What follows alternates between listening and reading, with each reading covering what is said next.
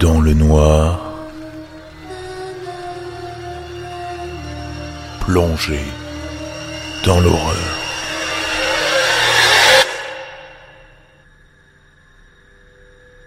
Bonsoir à tous, bienvenue dans le noir dans ce quatrième épisode du Crip Show, avant de flipper devant ces quelques histoires du jour, je souhaitais saluer Darla qui a gagné le droit d'être cité sur la page Facebook grâce à un jeu. Page Facebook que je vous invite à rejoindre dans le noir podcast si ce n'est pas fait. Et bien sûr à tous les autres qui ont joué. Rendez-vous la semaine prochaine pour un nouveau jeu. Petit shout-out à Claire qui devient ma deuxième patronne sur Patreon. Merci Claire pour me soutenir. Patreon.com slash dans le noir. Et un remerciement tout particulier à Grégory qui a noté le podcast 5 sur 5 sur Apple Podcast. Merci pour ton commentaire. Ravi de voir que tu apprécies le podcast et promis, les histoires seront racontées plus rapidement. Nous avons passé la barre des 90 000 écoutes totales. Je vous remercie encore. Passons maintenant à ce que vous voulez tous savoir. Quel est l'épisode de cette semaine du Show numéro 4, un épisode angoissant qui se déroule dans le métro. Vous l'avez vu à la jaquette, notre petit Bobby est un peu perdu dans le noir. Puis un témoignage pour finir sur des recommandations, dont la recommandation d'un auditeur. N'hésitez pas, si vous souhaitez envoyer votre recommandation, enregistrez-vous simplement sur votre téléphone et vous me l'envoyez sur la page Facebook. Ah, et Stéphane Bourgoin, ça vous dit quelque chose? Découvrez-le en fin d'épisode. Tout de suite, la creepypasta du jour, méfiez-vous du métro, dans le noir, faites face à l'horreur.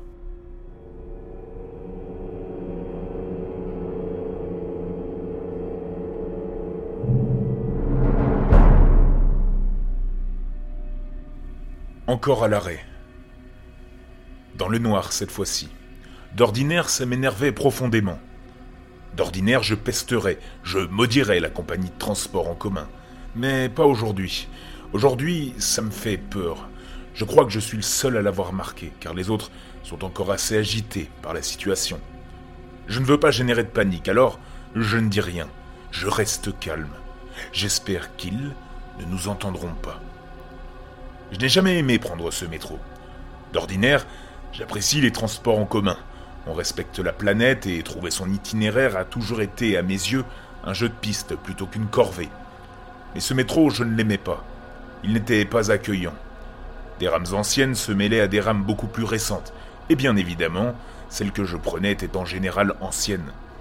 Cela signifiait qu'elles étaient sales, inconfortables et avec peu de place assise. La luminosité y était très faible, car les néons étaient toujours encrassés. L'odeur y était désagréable. Voyager dans ce genre de métro n'est donc absolument pas confortable. C'est angoissant même, et on est vite pressé d'en sortir. Étonnamment, je n'avais pas de mal à dormir dans les transports en commun, quels qu'ils soient. J'ai toujours eu des problèmes de sommeil et dès que l'occasion se présente, je fais un petit somme. Ce métro, bien que peu attrayant, n'y faisait pas exception. J'y dormais de précieuses minutes supplémentaires qui me permettaient de tenir 8 heures derrière mon bureau, sans somnoler. Au début, je pouvais dormir d'une traite, mais plus maintenant. Depuis que des problèmes ont commencé à apparaître plus précisément. Si seulement j'y avais prêté plus d'attention, peut-être que la situation serait différente à présent. Le métro avait de nombreux soucis de retard et marquait de longues pauses aux stations, mais les accélérations et les freinages ne m'empêchaient pas pour autant de dormir. À l'exception des fois où le train s'interrompait net. Le freinage extrêmement brutal dans ces situations envoyait les voyageurs debout au sol et projetait ceux qui étaient assis les uns contre les autres. Le métro restait là, au milieu de nulle part, pendant quelques secondes à quelques minutes, parfois plus, puis repartait lentement, anormalement, lentement même, jusqu'à la prochaine station. Ça se produisait assez peu au début, c'était même très exceptionnel, mais ça a commencé à arriver de plus en plus. Les gens ne s'en étonnaient même plus. Tout le monde avait pris l'habitude de s'accrocher fermement, et tous poursuivaient leurs activités sans se poser de questions, y compris moi. Quand je n'avais rien à lire, j'attendais juste le sommeil en regardant dehors. Bien sûr, il n'y avait rien à voir, à part un tunnel qui défilait. Sauf ce soir-là. Je somnolais dans le métro quand un nouvel arrêt brusque s'est produit.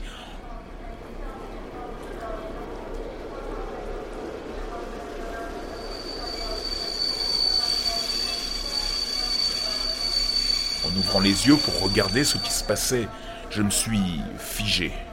Il y avait une silhouette humaine contre la paroi du tunnel. Si je n'avais pas eu la tête collée contre la fenêtre, je ne l'aurais pas vu.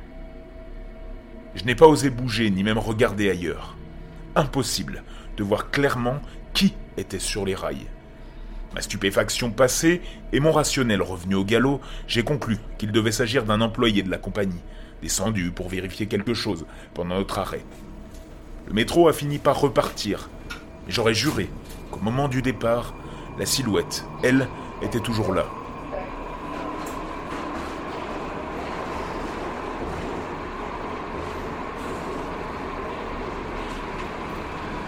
Un autre soir, le métro s'est de nouveau arrêté brusquement, et beaucoup plus violemment que d'habitude, au point que tous, sans exception, avaient été projetés en avant, comme si le métro était rentré dans un mur. On était à ce moment-là dans une zone d'aiguillage. Les parois du tunnel étaient donc très éloignées, et l'on pouvait voir plusieurs voies éclairées de chaque côté. Je regardais autour de moi et je l'ai vu, à nouveau. Une silhouette qui se détachait devant le néon de la paroi. Elle paraissait humaine, mais semblait mal se tenir. S'il s'agissait d'un ouvrier, il était en train d'observer quelque chose. Il ne bougeait pas, et avait la tête penchée sur le côté. Tous les autres usagers n'avaient rien remarqué, plongés sur leur téléphone. Puis, la silhouette très maigre s'est éloignée de la lumière. Alors qu'elle se fondait dans l'obscurité, un détail a attiré mon attention. Une autre lumière sur la paroi venait de s'éteindre. J'ai tourné mon regard vers sa position approximative et un instant plus tard elle était de retour. C'est à ce moment-là que j'ai compris qu'elle ne s'était pas vraiment éteinte, mais que quelque chose était passé devant, masquant la lumière, et ça ne pouvait pas être la première silhouette que j'avais vue. D'ailleurs, à bien y regarder, je pouvais les voir se déplacer toutes les deux, distinctement. Elles semblaient errer sans trop savoir où aller. Et si... si ce n'était pas des ouvriers? Il n'avait ni équipement, ni lumière. Que faisait-il là? Pouvait-il s'agir de squatteurs? Le métro a commencé à repartir, mais je ne pouvais pas détacher mon regard des deux corps que je voyais. Alors que le train avançait lentement, mes yeux se sont écarquillés. Il n'y avait pas que deux silhouettes, il y en avait plus. Peut-être cinq. En tout cas, de ce que je pouvais en voir. Arrivé à la station suivante, on nous a demandé de quitter le métro et de prendre la rame suivante. Nous l'avons attendu plus de 30 minutes ce jour-là. Pendant ce délai, je ne pouvais détacher mes yeux du trou béant que formait le tunnel dont nous venions de sortir, m'attendant à tout instant à voir quelque chose en sortir. J'ai même tenté de passer ma tête par-dessus les rails pour voir où en était le prochain métro. Dans ces ténèbres, je ne distinguais plus rien. Les incidents et les métros arrêtés se multipliaient de plus en plus. J'essayais de ne plus regarder en dehors, car ce que j'y voyais me laissait généralement des images que je ne pouvais me sortir de la tête. J'avais presque fini par m'habituer à cette situation, et mon dégoût généralisé du métro s'était combiné à ma peur de ce qui se trouvait dans les tunnels. D'autres événements se sont produits qui ne semblaient pas liés à tout ceci au début. Un matin, j'ai entendu aux informations qu'une grande station ne serait dorénavant plus desservie, et ce jusqu'à nouvel ordre. La raison était que les abords de cette station, proche d'une gare, étaient mal famés. Des cas de maladies graves y avaient également été recensés. La station, au départ, seulement évitée par les transports, a finalement été fermée pour cause de mise en quarantaine. Les images qu'on pouvait voir à la télévision étaient dérangeantes et semblaient venir d'un autre pays. Des silhouettes de secouristes, médecins, bénévoles, emmitouflés dans des combinaisons, arrivaient sur les lieux avec beaucoup de matériel. De quoi vacciner et soigner un maximum de personnes pour que la situation revienne à la normale. Puis les nouvelles sont allées de plus en plus mal. Des corps avaient été retrouvés près de la station fermée, morts probablement de faim, mais certains présentaient des traces de morsures. Un matin, sans surprise, le métro avait à nouveau beaucoup de retard. La station à laquelle je l'attendais était très proche de la suivante, si bien qu'on pouvait la voir de là où je me trouvais. J'ai donc jeté un coup d'œil, car le panneau d'affichage électronique semblait indiquer que le métro était bloqué, juste avant. Et en effet, j'apercevais des phares, mais par intermittence. Quelque chose semblait danser devant, épeignant les phares de droite et de gauche, alternativement. Au bout de quelques secondes, j'ai compris ce que je regardais. Une silhouette. Encore une autre. Debout, elle semblait aller vers le métro. Mais elle s'est arrêtée avant de pénétrer dans la lumière de l'autre station. Comment se faisait-il que personne ne voyait cette chose? Je ne pouvais rien dire, je ne pouvais rien faire, j'étais figé. Soudainement, la lumière des deux phares est réapparue et le métro s'est enfin avancé jusqu'à ma station. Machinalement, sans me poser plus de questions, je suis monté à bord. L'odeur y était toujours aussi dérangeante. Mais j'avais un mauvais pressentiment qui n'a pas tardé à se révéler fondé. Peu de temps après son départ, il y a eu un freinage plus brusque que tout ce que j'avais connu jusque-là, projetant au sol les usagers qui n'avaient pas eu le temps de s'asseoir. Après plusieurs minutes à l'arrêt, la lumière s'est éteinte. Personne n'a réagi, à peine quelques grognements chez ceux qui lisaient. Je me suis renfoncé dans mon siège, je savais très bien ce qui rôdait dehors. Je savais que ça se déplaçait, et tout était silencieux. On n'entendait rien dans la rame. Le conducteur a tenté de faire une annonce, mais son micro ne portait plus. Il a dû sortir de sa cabine et crier pour que tout le monde l'entende. Mesdames et messieurs, nous sommes à pour une durée indéterminée. Nous subissons manifestement une coupure de courant généralisée. Merci de ne pas tenter de sortir du véhicule. Les techniciens devraient être en route bientôt, mais je ne suis pas en mesure de les contacter sans électricité. D'ici là, merci de garder votre calme. Et au nom de la compagnie, veuillez accepter nos excuses pour ce désagrément. Puis il est retourné dans sa cabine. C'est là que j'ai remarqué que je n'avais plus de réseau. C'était probablement la raison pour laquelle il ne pouvait joindre personne. Il n'avait ni courant pour la radio, ni réseau pour le téléphone. Mais ce qui m'effrayait le plus, c'était l'idée que les choses puissent l'avoir entendu parler. J'ai tenté de jeter un coup d'œil à l'extérieur. Je ne voyais aucun néon allumé.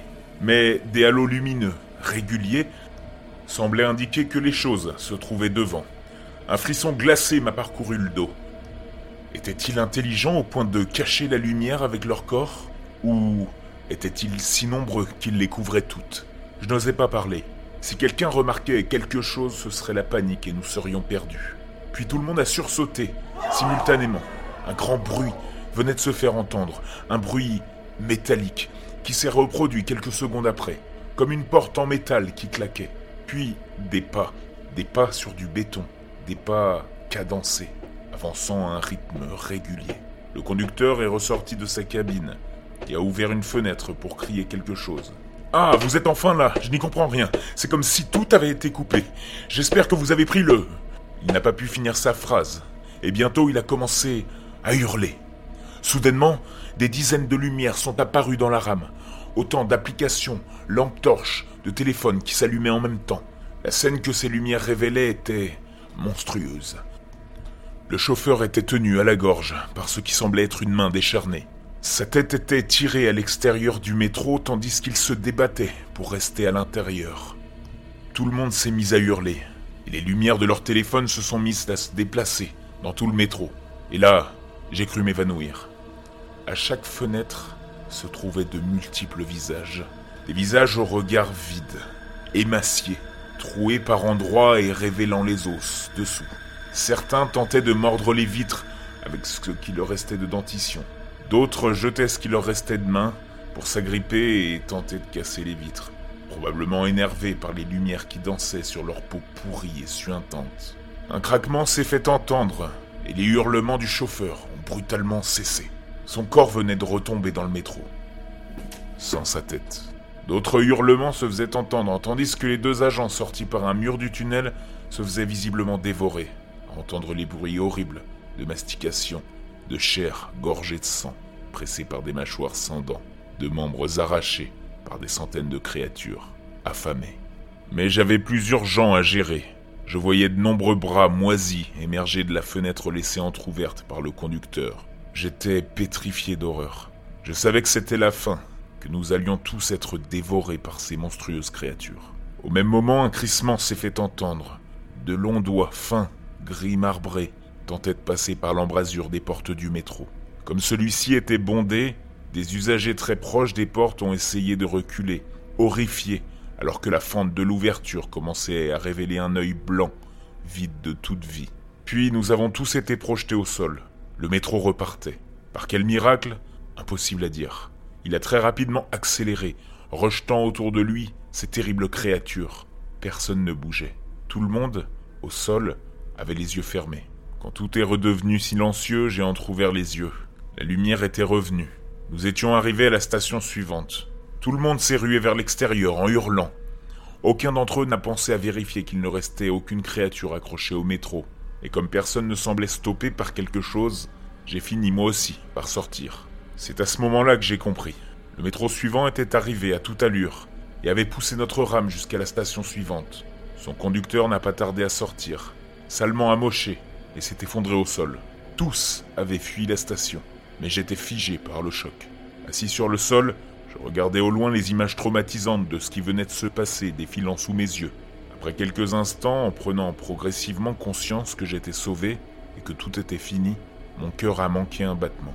Là, à la sortie du tunnel, une main décharnée se tenait contre le mur, et deux yeux blancs me fixaient dans l'obscurité. Le temps de cligner des yeux et comprendre ce que j'étais en train de voir, la main et les yeux ont disparu. Je sais que les compagnies de transport et le gouvernement feront tout pour étouffer l'affaire. Je ne pouvais pas garder une telle chose pour moi. Mais si jamais vous deviez vous aussi prendre le métro dans n'importe quelle ville et qu'il s'arrête brusquement, surtout ne bougez pas, ne faites aucun bruit et priez, priez pour que la lumière reste allumée.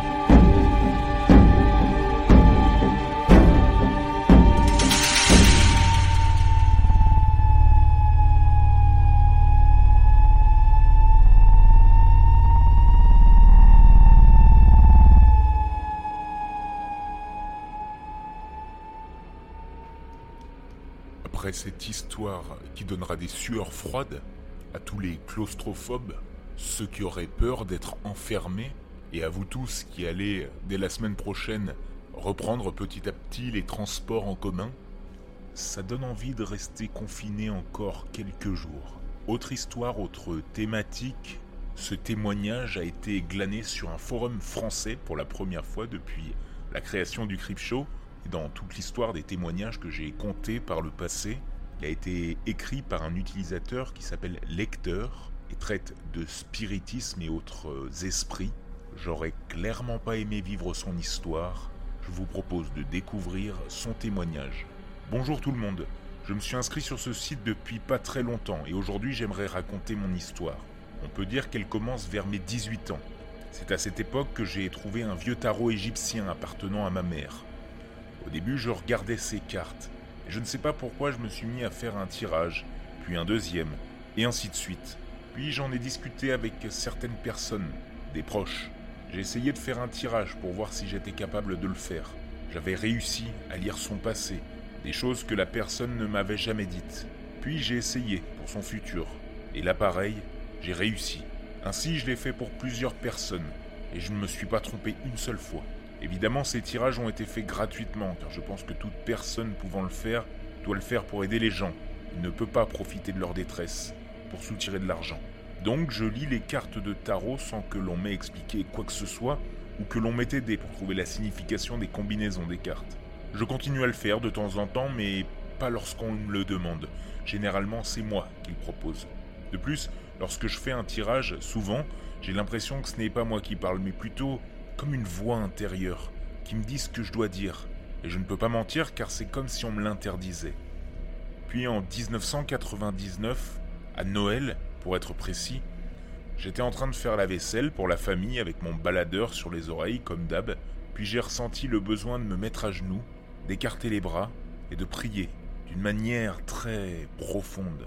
À ce moment-là, j'ai ressenti quelque chose d'intense, très puissant mais très doux, comme si je recevais une grande énergie. D'ailleurs, pendant plus d'un an, de l'énergie, j'en avais vraiment beaucoup. Impossible de déprimer ou d'être mort de fatigue. Depuis cette date, j'ai l'impression d'être toujours protégé et que quelqu'un est toujours près de moi. Pourtant, je ne suis pas un solitaire et j'ai de nombreuses fréquentations. Je ne suis pas seul dans la vie et pourtant je ressens cette personne.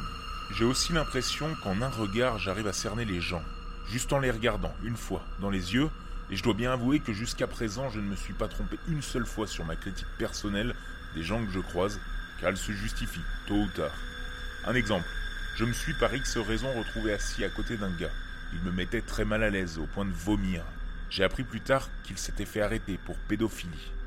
Ce genre de vomissement, de ressenti vis-à-vis d'une personne m'est déjà arrivé plusieurs fois. Quand je croise une personne vraiment mauvaise, j'ai l'impression que je ne me reconnais plus. Je pourrais faire des choses horribles pour que cette personne ne fasse plus de mal. Je sais c'est bizarre mais bon, je dis ce que je pense en toute honnêteté. Je pressens aussi toutes sortes de choses, bonnes ou mauvaises. Je dis quelque chose et peu de temps après, cette chose se confirme toujours. Je suis allé voir un ami qui étudie le magnétisme des gens, et en fait il n'avait jamais vu un magnétisme aussi fort que le mien. Il, d'après ses dires, avait l'impression qu'il tournait dans la pièce où nous étions. Je suis également sensible à toutes sortes de choses, surtout aux énergies qui nous entourent, bénéfiques comme maléfiques, des personnes physiques et non matérialisées. Ça, je l'ai surtout remarqué en faisant du spiritisme. Nous faisions du spiritisme le plus sérieusement possible, sans pour autant trop en faire. Pas de bougie spéciale, pas de prière, non, rien de tout cela. Il semblerait que les entités avec lesquelles nous discutions étaient très intéressées par ma personne, sans jamais dire pourquoi. Je me suis même mis à faire de l'auto-écriture. Par exemple, une lettre qui a été signée. Donc ma main a été utilisée par je ne sais qui, et cette entité a signé ce qu'elle a écrit.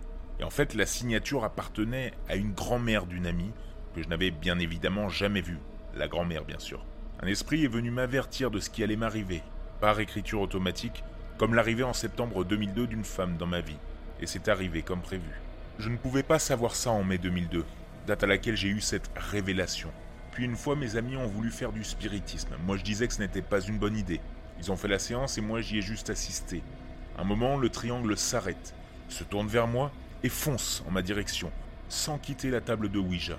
Mais en même temps, j'ai senti quelque chose de puissant et malsain pénétrer en moi, comme si je me faisais presque électrocuter, j'ai eu une réaction violente avec mon bras, j'ai donné un coup pour repousser le triangle, et au contact de ma main, il est parti sur la banquette. Je sais que c'est hallucinant et pourtant c'est vrai. Mes amis ensuite ont pris peur en me demandant si j'allais bien, parce que j'étais tout bleu, pâle dans le visage et foncé au niveau de la bouche et des yeux. Je me suis regardé dans le premier miroir que j'ai trouvé et c'était vrai. J'étais bleu cadavérique. Mais surtout, j'avais l'impression d'avoir échappé à quelque chose de terrible et que j'avais gagné. Ensuite, c'est comme si j'étais devenu une marionnette. Mes bras bougeaient pour dessiner des symboles en l'air, sur la planche, sur mes amis. Depuis, nous n'avons plus jamais été inquiétés lors d'une séance de spiritisme. Pourtant, je me pose souvent la question. Est-ce que je suis fou? Est-ce que je perds la boule? Je me remets toujours en question, quoi qu'il puisse m'arriver. Je laisse toujours planer le doute. Je veux juste avoir une vie normale, sans rien d'autre. Je ne peux pas en parler à tout le monde. C'est pour ça que je voulais écrire sur ce site. Il y a des choses que je sais, mais je ne sais pas comment je le sais. Car au niveau de paranormal, je n'ai jamais rien lu vraiment. Voilà, mon histoire. Je n'ai raconté que certaines choses et je n'ai pas exagéré sur ce qui m'est réellement arrivé. Je sais que ce texte va faire rire beaucoup d'entre vous. Je sais que peu de personnes vont s'y intéresser, vraiment. Mais moi, je voulais juste écrire ce qui m'arrive continuellement. Que si quelqu'un a une réponse, qu'il me l'envoie. On ne le dira jamais assez, mais plus les histoires sont réelles et peuvent nous arriver, plus cela nous terrifie, quand bien même il s'agit seulement d'une histoire. Alors fermez bien vos portes quand vous sortez de chez vous.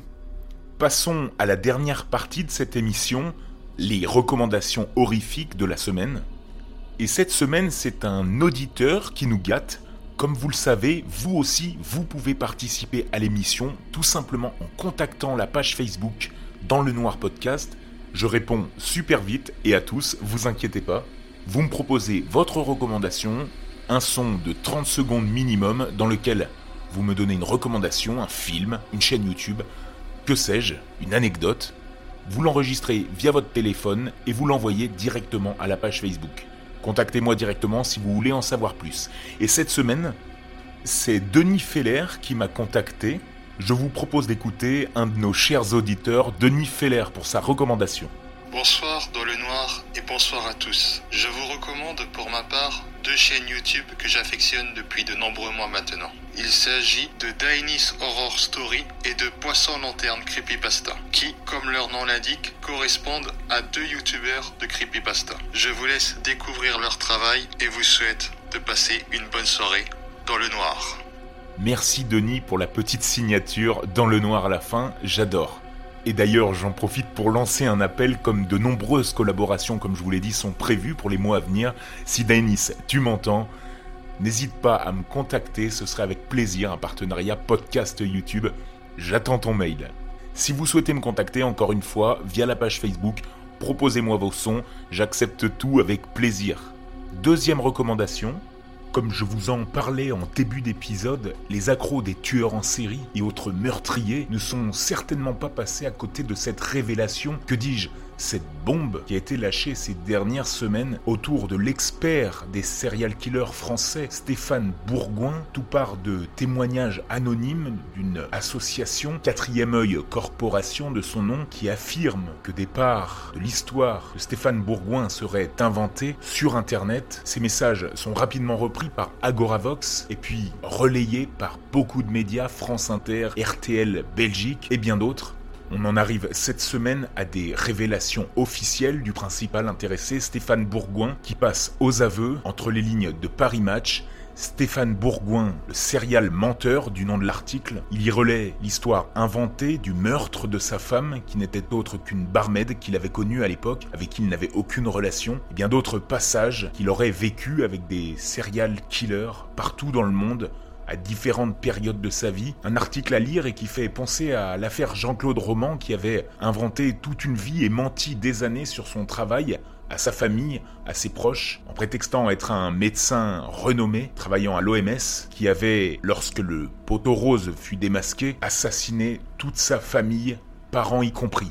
Stéphane Bourgoin passe d'une légende aux yeux des amateurs du genre à un véritable menteur pour quelqu'un qui avait écrit d'innombrables recueils et qui était invité très souvent à la télévision pour parler de ses expériences. Une fin bien triste pour ce criminologue. Pour en savoir plus, je vous invite à lire des articles d'Agoravox ou l'article Stéphane Bourgoin, le spécialiste des serial killers, serial menteurs d'actualité.com, qui est très bien sourcé. Sachez, en tout cas, menteur ou expert, fiction ou réalité, que vous pouvez toujours regarder les entretiens qu'il a passés avec euh, des serial killers tout au long de sa vie, des entretiens frissonnants avec les plus grands serial killers de notre histoire, comme Otis Toole, Gérard Schaeffer ou Ed Camper, où ces tueurs en série nous parlent de leur mode de pensée, de leur comportement. Franchement, ça fait froid dans le dos et puisqu'on parle de Stéphane Bourgoin en ce moment et que ses interviews ne sont pas truquées puisqu'il était en face de ces tueurs en série, je vous invite clairement à les regarder en tapant trois mots-clés sur YouTube. Stéphane Bourgoin interview. Pour certaines, elles sont en noir et blanc, mais c'est clairement culte et je dirais même que ça fait bien plus peur que de regarder un simple film d'horreur. C'est tout pour la recommandation de la semaine. Je vous souhaite une excellente semaine dans l'attente du prochain épisode. D'ici là, bonne soirée dans le noir.